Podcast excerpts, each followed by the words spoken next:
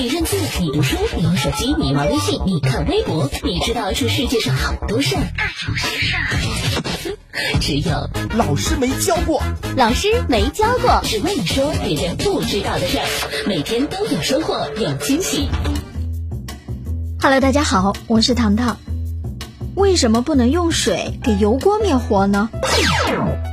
众所周知，当油锅着火的时候，肯定不能用水浇。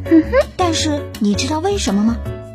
沸腾的油锅温度非常高，如果此时倒水，由于比重的原因，油会浮在水上，然后水试图把它沉下去。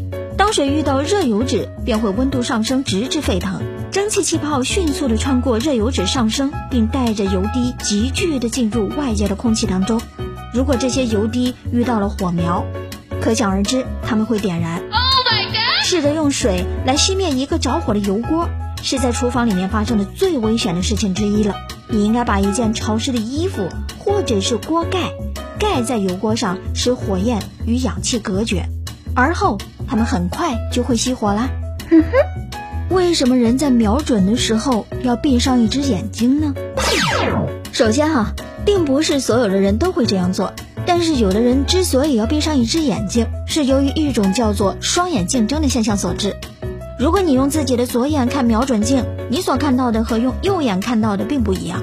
相比你平时用两只眼睛一起看某样东西的时候的和谐状态，此时啊，左右眼看到的景物却相互竞争，恐怕让你有宁可瞎掉的感觉。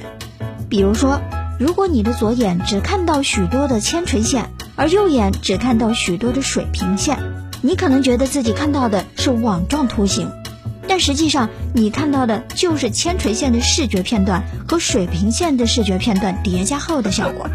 有的人可以用意志力压抑这种视觉竞争，但有的人就对此感到非常不适，因此他们选择闭上一只眼睛。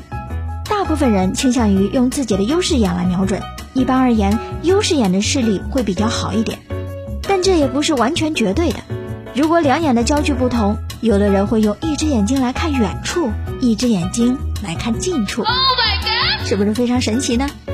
这里是老师没教过，我是糖糖，感谢收听，下个时段我们再见。